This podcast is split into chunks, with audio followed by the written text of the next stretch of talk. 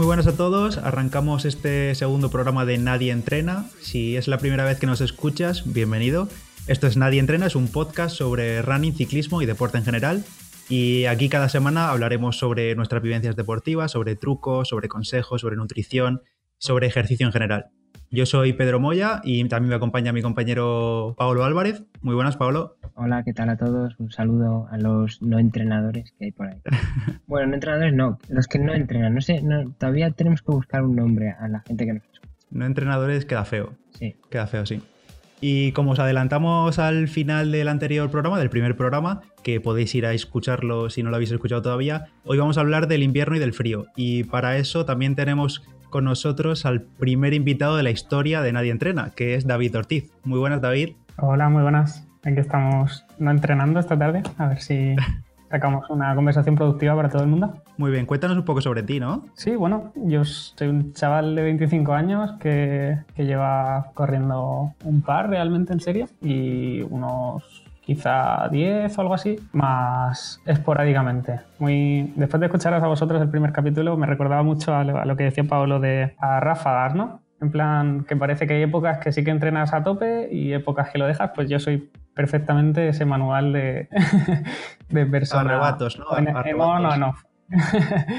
Perdona, ¿y bajo qué criterios te riges para las épocas en las que entrenas mucho y las que entrenas poco? ¿O es simplemente porque te da la ventolera, entra el, el veneno puro? ¿O, se rige, no sé, pues que estés más libre de, de, estudios porque ahora tú mismo estás estudiando? Correr es muy fácil engancharse en el sentido de que esas primeras semanas que estás entrenando, si te has pasado unos meses en off, se nota muy rápido en el rendimiento. Entonces es muy fácil picarse consigo mismo en, en cosa de semanas y es muy fácil engancharse y que eso te dure un tiempo si ya se está corriendo antes. Ahora, ¿qué pasa cuando las cosas van de capa caída o al revés? Es ya más difícil volver a engancharse y no sé, es, Sí, sí, te entiendo perfectamente. Yo, yo que muchísimas veces lo he, lo he dejado y he vuelto, al principio cuesta, vuelves a, a, activarte.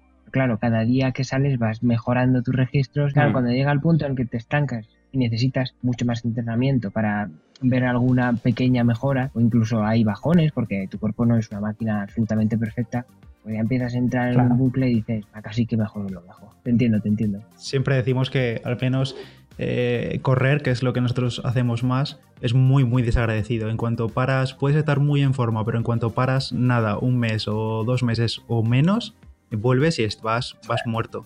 Bueno, y la bici igual. De hecho, hay estudios que a partir de una semana ya empiezas a, perder masa muscular y, capacidad aeróbica. O sea, es instantáneo. Y, no, y creo que al mes hay, hay, estudios que no sé exactamente el porcentaje de pérdida de, cardiovascular y de masa muscular es, enorme en solo un mes. Vamos, ya se nota a la semana. Solo con siete días que dejes de entrenar ya se notaría.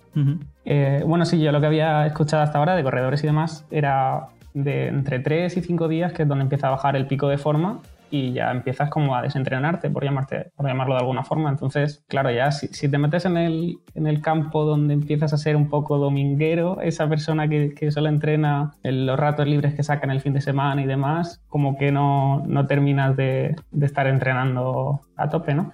Entonces, claro, muy fácil pasar de esa época, ¿no? En la que entrenas simplemente por, tienes salidas más de despeje quizá, a desconectarte completamente, ¿no?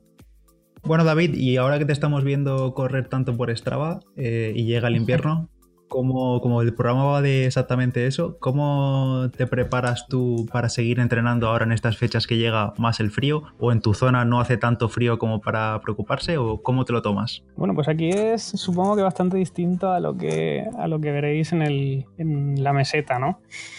Aquí sí que esta semana se ha hecho un poco más de frío, pero luego vuelve el calor y vuelves a sudar. Yo ayer mismo salí con manga corta y mallas largas, pero ya me estaban sobrando también y era de noche, sea que eh, bueno, será, será diferente, pero yo creo que todo el mundo sabrá cómo manejarse, ¿no? Entonces, yo, yo sobre todo truquitos que tengo para, para, evitar el frío es justamente lo contrario. Me resulta muy, muy incómodo abrigarme de más. Entonces, para intentar abrigarme lo justo, intento pues salir de casa habiendo visto antes pues cuál es el tiempo que hace, pues saliendo un momento a la ventana, por ejemplo, o calentando simplemente cinco minutos antes dentro de casa. Eh, ¿Eres de los que saca el dedo por la ventana a ver qué tiempo hace o tiene alguna aplicación instalada y ve la temperatura que te dice. Y si es una aplicación, ¿qué aplicación? Porque esto a mí me, me, encanta. Yo lo hago, ¿eh? Sí, claro, o sea, eh, asomarse a la ventana yo creo que es algo que nunca suele fallar. Si hace mucho frío, de verdad, es algo que no te termina de resultar agradable, pero, pero se agradece luego, sobre todo eso, porque todo el mundo conocerá. Bueno, en tema de aplicaciones, si no lo tenéis muy claro, mirar el tiempo simplemente con Google Maps o lo que sea, se hacen 15 grados, yo creo que no hace ninguna falta de, de abrigarse más de lo que... Yo soy muy fan de subir la persiana y sacar un poquillo la mano y si veo que hace mucho, mucho frío, esa es mi medida. O sea, yo es o no frío o mucho frío. Y normalmente siempre me equivoco. o sea, cuando creo que no hace frío, me abrigo de menos y hace frío. Yo, yo no soy para nada de, de salir a la calle y ver el tiempo que hace. Puede hacer un día muy bueno, pero... O sea, lo que ves por la ventana, pero luego en realidad no sales fuera y hace viento porque justamente por la ventana que estás mirando no está dando el viento o hace un frío o tú en ese momento eh, tienes más calor corporalmente y no notas tanto el frío. Yo entonces me fío siempre de las aplicaciones, la temperatura que me dicen, sobre todo en el caso de ciclistas, el viento. El viento es importantísimo, la dirección y la intensidad.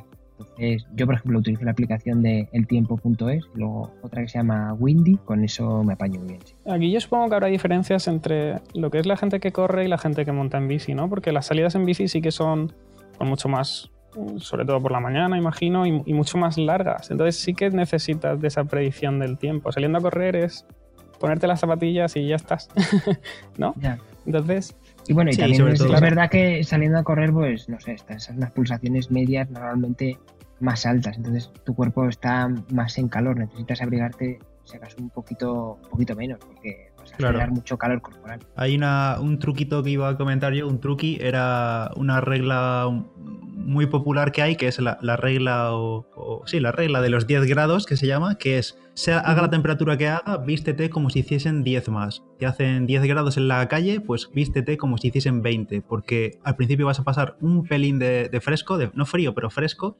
pero enseguida te vas a poner a tono y vas a ir cómodo. Si te vistes para la misma temperatura que hace en la calle, pasarás calor al final. Vamos, que si hace en la calle 40 grados, eh, vayas en pelotas. ¿no? no, hombre, esto se aplica con el frío, hombre. No me seas que es, azurro. Es broma, Pedro. Claro, y además es, muy molesto cuando te vistes. Parece una tontería, ¿no? Porque pasar un poquito de frío no termina de ser molesto, pero pasar un poco de calor cuando vas a salir una hora a correr, te puede venir como un boomerang eso al final. Entonces, eh, tú estás corriendo pero a los 15 minutos empiezas a sudar y luego cuando estás ya de vuelta vas completamente calado. Entonces te puede entrar el frío después simplemente porque vas muy mojado y te está dando el aire o... Entonces... Yo creo que esa es la clave, es mejor pasar un pelín de frío a pasar calor. Yo creo que hay, porque al final eh, si tienes un poquito de frío aprietas un poco más y entras en calor. Y el truque este de los 10 grados viene a decir un poco esto. En el ciclismo ocurre un poco lo mismo. Eh, no, hay, no, hay, una regla como tal, pero siempre se dice que cuando salgas de casa, estés parado, tengas un poquito de frío.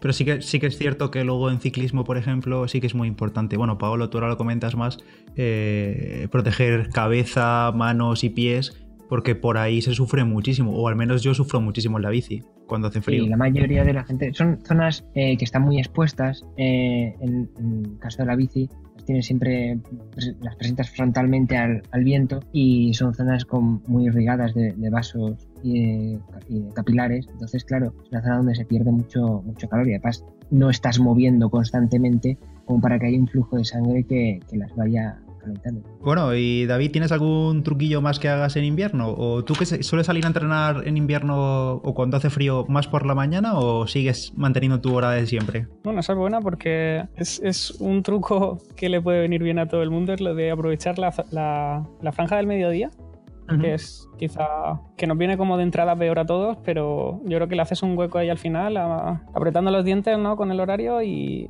puede ser muy, muy agradecido ¿no? de, cara, de cara a entrenar. Ahora más por el, el hecho de yo estoy madrugando muchos días o días que salgo más por la tarde, pero es que es de noche por la mañana y es de noche por la noche y hace, no es agradable tampoco estar entrenando a oscuras por la ciudad o por los parques. O... Entonces, bueno, yo estoy en, un, en el club de atletismo de la universidad y ahí sí que se entrena de una a 3 y da, da, da verdad que bastante gusto, es lo mejor que tiene ese horario, la verdad. Y yo ahora que tengo un, pequeño hueco también en, a partir de las 3 de la tarde, eh, que salgo a entrenar o con la bici o a correr. El problema que yo tengo, que estoy viendo en el caso, porque con montando en bici no me ocurría tanto. Yo como, por ejemplo, como pronto como a la una y a las tres ya salía. En el caso de la bici, con tus horas de margen para la digestión no tenía ningún problema. Pero en el caso de correr yo estoy notando que no es suficiente margen, sino que ya me pesa un poco la comida. Entonces, eh, eso hay que medirlo un poco bien, sí, porque esas horas son las horas de la comida. Entonces tienes que espaciarlo por lo menos en mi caso, un poquito más. No sé qué opináis. Mm. Sí. bueno, yo lo que hago es almorzar un poco más y comer luego como pueda tarde. Yo, yo, no, yo como no tengo un horario fijo nunca de entrenamiento, siempre salgo cuando mejor puedo. Pero a, la hora, lo que ha dicho con Pablo de dejar mucho margen para comer, yo sí, yo sí soy muy agonías para eso y no puedo salir una hora después de comer. Tengo que esperarme una hora y media o dos horas si hace falta y me fastidia mucho, por ejemplo, cuando hay carreras o quieres salir temprano un fin de semana, que te tienes que pegar un madrugón de la leche para desayunar algo y no salir súper pesado a entrenar. De todas maneras, por ejemplo, en el caso del corredor, salvo que vayas a hacer una, maratón, obviamente, o, incluso una media maratón, no creo que sea tan importante que sea un desayuno copioso porque yo creo que es más importante que la cena y los días previos la carga de hidratos haya sido buena. En el caso del ciclismo, como es una prueba de mucha más distancia, el desayuno sí tiene que ser bueno, porque lo que desayunes vas a necesitar eh, pasada tres horas. No, sí, no, lo digo tanto a nivel nutritivo como a nivel de, pesadez tuya, de sensación de corriendo. Porque por poco que tomes, yo me tomo un café con leche y estoy pesado ya para, para salir a correr. Bueno, eh, Pedro, venga, cuéntanos tus tres truquis eh, para corredores para afrontar el invierno. Sí, venga, chas, chas, chas. Bueno, uno de los truquis era el de la regla de los 10 grados, que más o menos ha quedado clara que es esa, es tener la sensación de que hace más de 10 grados en la calle y que hay que vestirse para pasar un pelín de frío al principio, eso sí. El segundo truco se podría llamar, yo lo llamo como la regla de las capas o la, la ley de las capas, que es llevar como tres capas básicamente, sobre todo en la parte superior.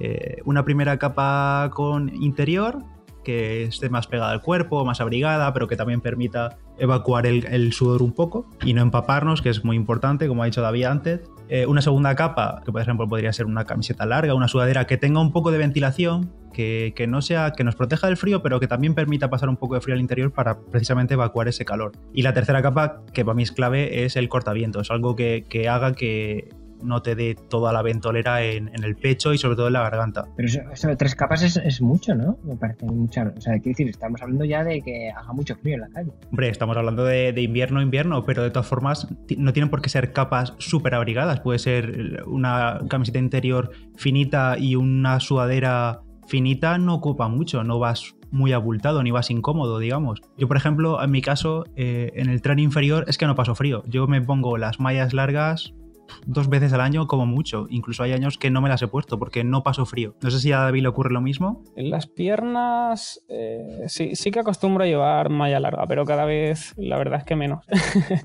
y, no sé, cuanto más finita la verdad que mejor, porque si no, ya te digo, aquí no hace mucho frío y, y acaban, acaban sudando bastante, yo creo. Oh, una cosa que quería comentar que es importantísima y es prohibido, absolutamente prohibido para todo el mundo el algodón. El algodón está muy prohibido para los deportistas. No, eh, muy socorrido, es muy barato, es muy polivalente, vale para todo, pero no transpira, no evacúa, eh, sí abriga, pero, pero se empapa. Y para el final del programa tenemos un producto milagro que puede sustituir perfectamente al, algodón, pero de verdad es casi mágico. ¿eh? No, escuchad hasta el final porque va a sorprender. La teletienda. No, no, no, no, es una promo. Si fuese una promo lo, diríamos. Eh, no, es un producto que descubrí hace unos años y que es la leche. Pedro os lo puede certificar que lo está probando. Sí, es cierto, es cierto.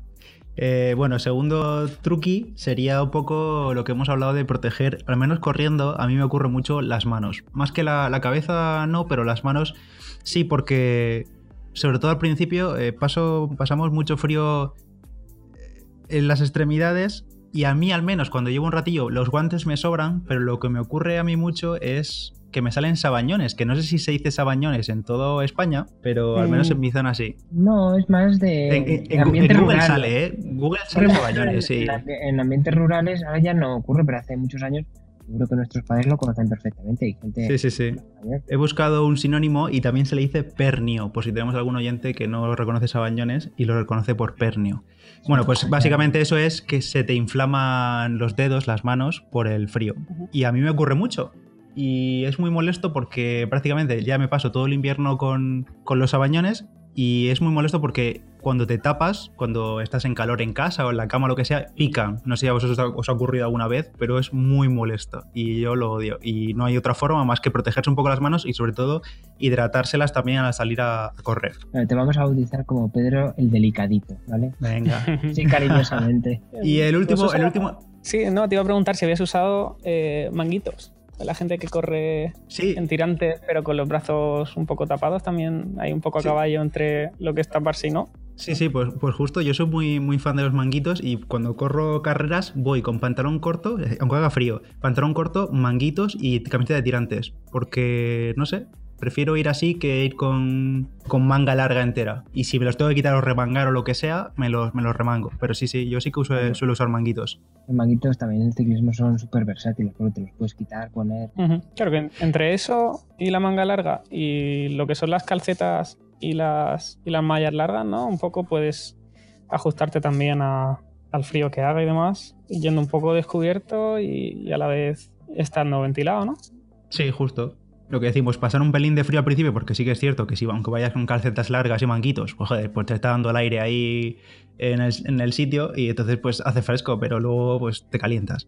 Bueno, y el, y el tercer truco, que no es truco para mantenerse caliente en invierno, sería más bien para ser visibles, porque ya sabemos que en invierno estamos hablando del horario de salir a entrenar y prácticamente muchísima gente sale a entrenar a media tarde o noche o a primera hora y ya es de noche. Y entonces yo diría o ya aconsejaría a todo el mundo que se pusiesen sobre todo ropa técnica con reflectantes o algún elemento con el que puedan ser visibles, sobre todo por seguridad. Y bueno, esto en el caso de los ciclistas, vamos, lo tenemos todavía más importante. Grabado a fuego, así que está bien mm. que lo digas. Yo no lo iba a decir porque yo creo que lo tenemos ya tan interiorizado que no hace falta ya ni decirlo, pero está bien que lo digas y lo repito yo para ciclistas. Muy, muy importante que te vean. Mm. Luz trasera, delantera, reflectantes, todo lo que puedas que te vean. Claro. Y no sé, yo con esos tres trucos y uno así de regalo, que es lo que ha dicho David antes de calentar en casa, por ejemplo, hacer una sesión súper rápida de, core, de ejercicio de core o algún estiramiento dinámico así rapidillo para entrar un poco en calor antes de pisar la calle, yo creo que queda listo incluso recoger un poco el, piso, también vale. Si, Hacer limpieza, ¿no? Te mueves ahí, si estás parado y tienes solo cinco minutos, recoges un poco por encima y ya has, entrado, quizá no en calor de, sudar ni nada, te has activado. Sí, te has activado, Pues sí, sí, ese me lo apunto, sí. Bueno, yo tengo tres pequeños trucos y uno de ellos no es un truco, es simplemente que no pasa nada porque en las épocas que haga más frío se monte mucho menos o se pruebe incluso con otros deportes.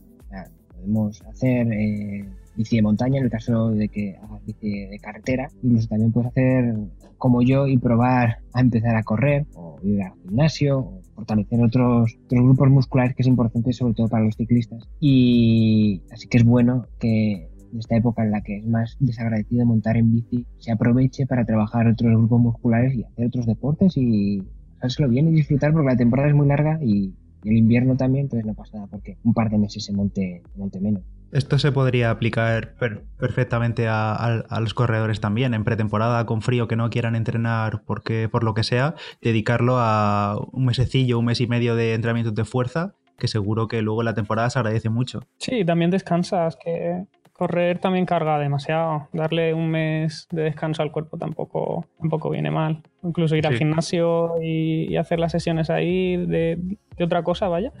Sí, puede ser elíptica o algo sin impacto o incluso natación. Yo que sé, pasa que piensas en natación en invierno y parece que me entra más frío, ¿no? Pero, eh, por ejemplo. No, a mí es al revés. Yo pienso en natación y me entra un calor y un olor a cloro que es que yo tengo que superar algún día mi objetivo a larguísimo plazo es un Ironman. Entonces, claro, en algún momento tendré que empezar a nadar. Ojo reto, ojo reto, ¿eh? Que la para el Nadie Entrena en 2025 tú me acompañas. ah, que yo te acompañe, sí. vale, eh, segundo truco, abrigarse muy bien.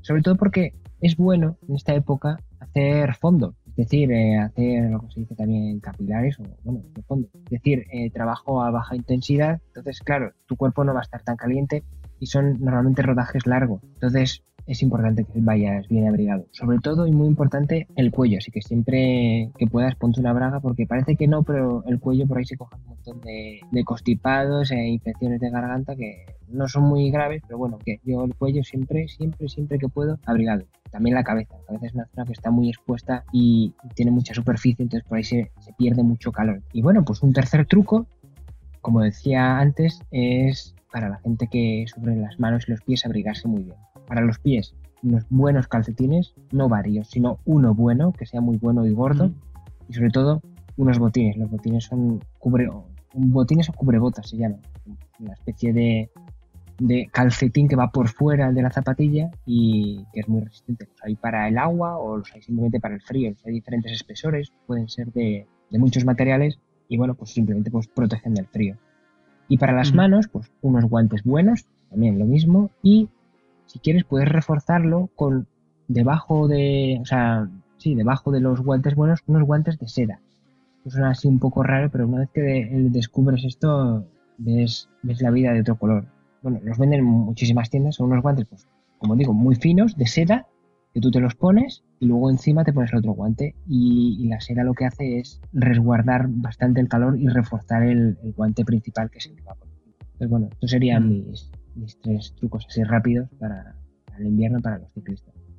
El, el- el truco del, del cubrebotas para los pies lo podríamos aplicar más que a los corredores de carretera también a los de, a los de trail running, sobre todo porque en montaña quizá te puedes encontrar más humedades o más charcos o agua o algo así y también viene muy bien que en el caso de corredores se llaman polainas más que cubrebotas, son polainas que se enganchan a las zapatillas.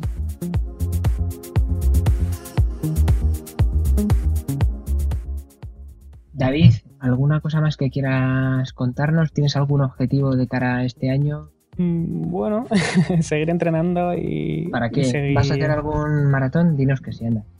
Eh, no, de momento no. no está en mi radar todavía. Bueno, ¿Algún Pero- medio? ¿Alguna pero prueba? bueno. Claro, es que es eso, como acabo de empezar a entrenar, como aquel que dice, dos años, pues. Pero está muy fuerte Pues David, ¿eh? Bueno, se, coge, se coge el ritmo muy rápido y, y realmente eh, ves que mejoras y tal, entonces todavía pues tampoco tengo... La, la cosa es ir cogiendo velocidad y, y demás. Y así que estamos, bueno, aquí en Valencia hay un, circuito de carreras que es el Divina Pastora, que es bastante famoso para, para los corredores así más amateur y demás. Y, y eso, pues cada tres, cuatro semanas hay, hay una carrera de 5 o 6 kilómetros y se apunta bastante gente y, y está, está chulo. Entonces, ¿te, Así que te nada, de gusta más así carreras cortitas para ir a fuego, más que algo más de un poco más larga distancia? Eh, como gustarme no, pero sé que lo que me gusta de correr realmente son las salidas de, de larga distancia que hago yo a mi, a mi ritmo y sin, sin ninguna presión. A nadie le gusta estar haciendo series y sufriendo como un jabato, pero Sí. Hay un Pero dicho bueno, en el ciclista que eh, los ciclistas que compiten su- sufre entrenando para disfrutar compitiendo. es, es como una traga perra, ¿no? Le vas echando dinero hasta que cae el premio. Así que ahí Sí, está. sí. Bueno, eh, así rápidamente, mm, David, hace unas semanas em, o dos semanas, ya no recuerdo muy bien, fue la maratón de Valencia, estuviste allí en Valencia, no la corriste, pero viviste el ambiente. ¿Qué tal? ¿Cómo fue? Luego Pedro nos contará que también corrió, pero el 10K. Sí, sí, yo estuve ahí. A ver, cuéntanos tu experiencia primero, David, que cómo, cómo lo viste, cómo viste el ambiente de la ciudad. Bien, bien. la maratón de Valencia realmente es que es muy chula. Eh, Pedro, vamos, Pedro lo tiene que saber de, de sobra estando por allí. Creo que estuviste tú por la meta o... Bueno, tú corriste Sí. el 10K. Sí, sí, yo corrí, estuve el sábado por ahí en la feria del corredor y demás. Y, y la verdad que el domingo la ciudad se vuelca, ¿eh? Me sorprendió mucho. Bueno, me Totalmente. sorprendió. A ver, Valencia es una de las mayores maratones y de las mejores maratones de España y es normal que, que la ciudad se vuelque, pero me sorprendió no solo la cantidad de corredores, sino la cantidad de gente que se volcó a, a las calles. Vamos, es que había auténticos pasillos eh, animando desde los primeros corredores hasta los que hacían cuatro horas, cinco horas, lo que, lo que hiciesen, o sea, durante todo el día. Y además, muchísimo movimiento por toda la ciudad. Sí, sobre todo esos últimos par de kilómetros, cosas así, cuando ya está bajando al río y demás. Justo. La zona es, es, eh, acojonante realmente ver ahí a la gente animando y tal, aunque vayan cuatro horas de carrera ya y, la gente no llegue ya en demasiado en, las perfectas condiciones. pero, pero es que yo este año realmente no me, no me acerqué por allí porque justo en mi nuevo piso pasaba por debajo lo que es la carrera y nos quedamos más por este barrio. Y nada, así que di una vuelta antes, una cosa curiosa, que claro, como ese día por la mañana ya cortan toda la ciudad y demás, está muy chulo eh, irte recorriendo lo que va a ser la carrera cuando tienes toda la ciudad para ti eh, y, no hay coches de ningún tipo y la verdad que es está, está guay cuando siempre estás corriendo pues que si las aceras esperando un paso de cebra o un con todo el tráfico por el medio o tal, y de repente un día que, tienes la calle para ti sola. Supongo que habréis visto las fotos que subí y demás. Bueno, y ahora que mencionas esto de las fotos, eh, dinos dónde te podemos seguir, en Twitter o en Strava, a ver, hazte un poco de autopromoción. Hago propaganda. Eh, nada, pues si buscáis David Ortiz en, en, Twitter seguro que os salgo y en Strava más de lo mismo, si buscáis la misma foto que, que en Twitter, así que arroba David Ortiz no tiene, no tiene pérdida. Sí, dejaremos los enlaces también en la descripción del podcast. Y David también forma parte del, club de Strava de Nadie Entrena, creo. ¿Verdad, David? Sí, sí. Ah, vale, vale, vale. Pues ya sabéis, todos a, unirse ahí al club. Que, en el caso de, David eh, es de los que no se corta, es de los que eh, no cumplen Nadie Entrena. Él publica todo lo que hace. O sea, mm, ah, voy a bajar la basura, pues lo grabo en Strava y lo sube. es un loco del Strava. Es que hacer algún candadito, ¿eh, David? Hay que guardarse las cartas, porque luego hay mucho fisgón que te ficha y dice, uy, uy, este va muy fuerte. Te tienen estudiado. Yo sé que a ti lo que te molesta es ver todo el spam que hay de mí. No, no, no, no me molesta de verdad. Me mola, me mola que estés ahí iniciado, porque antes tú no eras usuario Strava, más. Yo creo que fui yo el que te, te piqué un poco. Sí, bueno, después de tener el, lo que es el reloj y tal, como ya se subía automático, yo usaba Endomondo por, por aquel entonces, pues simplemente fue activar esto también y, al ir pasando el tiempo a empezar a usarlo y demás. Y, la verdad que sí que engancha y la como que la comunidad es mucho más activa y mucho más pro, como aquel que dice. Sí, y ahora con los últimos cambios, que es casi, bueno, casi no, es una red social, pues todavía más. Eh, Oye, oye David, tú que estás por Valencia, por Valencia capital, tema este de la contaminación que se ha hablado estas semanas y demás, quiero recordar que el ayuntamiento ha dicho que no se recomienda a la población realizar eh, actividades al aire libre, o sea, ni deporte ni actividades, pues eso, en parques, eh, lo que hace la gente en la calle. Eh, ¿qué, ha pasado por allí? Bueno, que parece absurdo, pero es que la semana pasada hubo una quema de, de la paja del arroz y se genera un montón de humo y, bueno, las condiciones meteorológicas no han sido las, las mejores y esa nube de, de, humo se ha mantenido flotando sobre la ciudad durante una semana. Entonces hay picos de, de esas partículas de, pues de carbón al final muy microscópicas, vaya. y, y claro, eso es lo que luego respira la gente básicamente lo que se ha dicho ahora, estos últimos días, es que se eviten sobre todo en las poblaciones más de riesgo, pues a lo mejor con afecciones de tipo respiratorio o, asma y demás, que no practiquen deporte al aire libre. Ah, y, vaya, hoy de hecho se ha, se ha endurecido, digamos, esa, esa, alerta porque se siguen superando esos, esos umbrales todavía más. Y, y hace ya una semana que se empezó esto, yo, cuando estuve allí el fin de semana de la maratón no noté nada. O sea, y además me, me sorprende más todavía que eso fue, eh, nada, un día después de la maratón, ¿no? ¿Fue? Cuando se dio no, la alerta, Antes incluso. Dan la alerta para que no se haga deporte y tenemos la maratón ese fin de semana en la ciudad.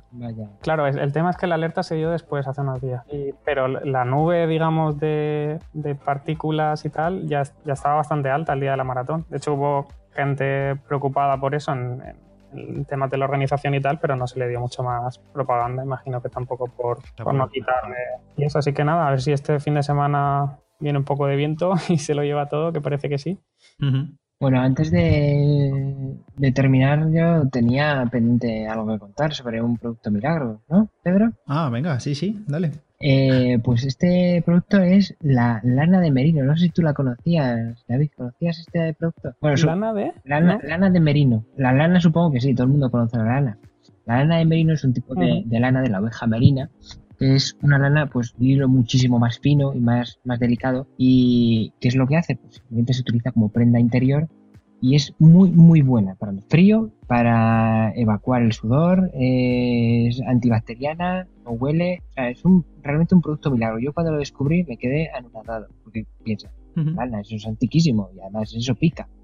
Pues no, una buena camiseta interior de lana de merino eh, si está bien trabajada, obviamente, si es 100% lana de merino. Hay otros productos que a lo mejor pueden tener un 65% de lana y luego otros, otros tejidos sintéticos también pueden valer, pero mejor que sea 100% lana de merino.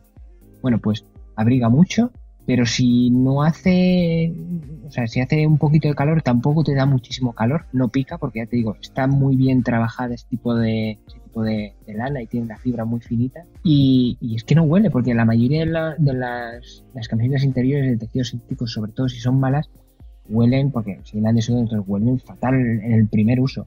Y es que esto, o sea, nada, cero. Obviamente la tienes que lavar y tal.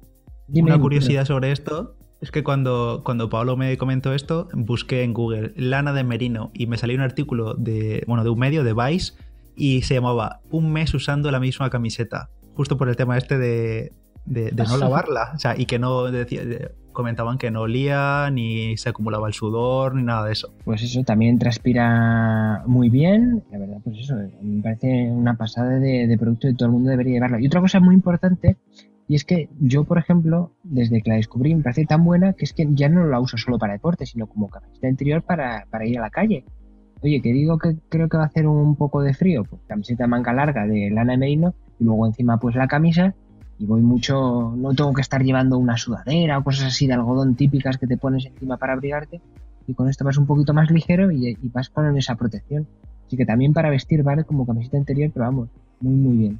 Sí, la verdad que ah, Paolo al final me ha engañado y la he tenido que comprar. Y sí que es cierto que no es un producto barato porque creo recordar que la que compré yo, bueno, es una camiseta normal y corriente, que es la comentaremos, que son, eran 38 euros, que claro, 38 euros es una camiseta interior, pero sí que es cierto que es muy versátil, tanto para hacer deporte como para, como dice Pablo, para, salir a la calle con ella, vamos, de llevarla de primera capa. Pues ya sabes, David, ahora has aprendido algo nuevo con esto de la lana, así que apúntatelo. Que lo buscaré, lo buscaré. Que por cierto, la lana de merino, aparte de en camisetas, también se usa mucho en los calcetines de running de invierno. Los que son así más gorditos, más pensados para frío más extremo y demás, eh, también se, hacen con lana de merino. Bueno, y hasta aquí el programa de esta semana de Nadie Entrena. Muchas gracias a David por acompañarnos, David. Muchas gracias a vosotros por tenerme, vaya. Recordad también que tenéis eh, episodio, primer, primer episodio de Nadie Entrena en el podcast y que todos los episodios van a salir los martes. Vamos a intentar que salgan los martes, que nos preguntáis mucho que, cada cuánto van a salir, van a salir los martes. Si no ocurre causa mayor, sí. Y por supuesto, no, olvidéis suscribiros al podcast en vuestra plataforma preferida. Y si nos dejáis una valoración, pues siempre se agradece y ayuda, y ayuda un poco. Eh, nada más, hasta aquí nos despedimos. Un saludo, Pablo, un saludo, David. Hasta la próxima semana. Adiós, no entrenéis mucho. Candaditos para todos.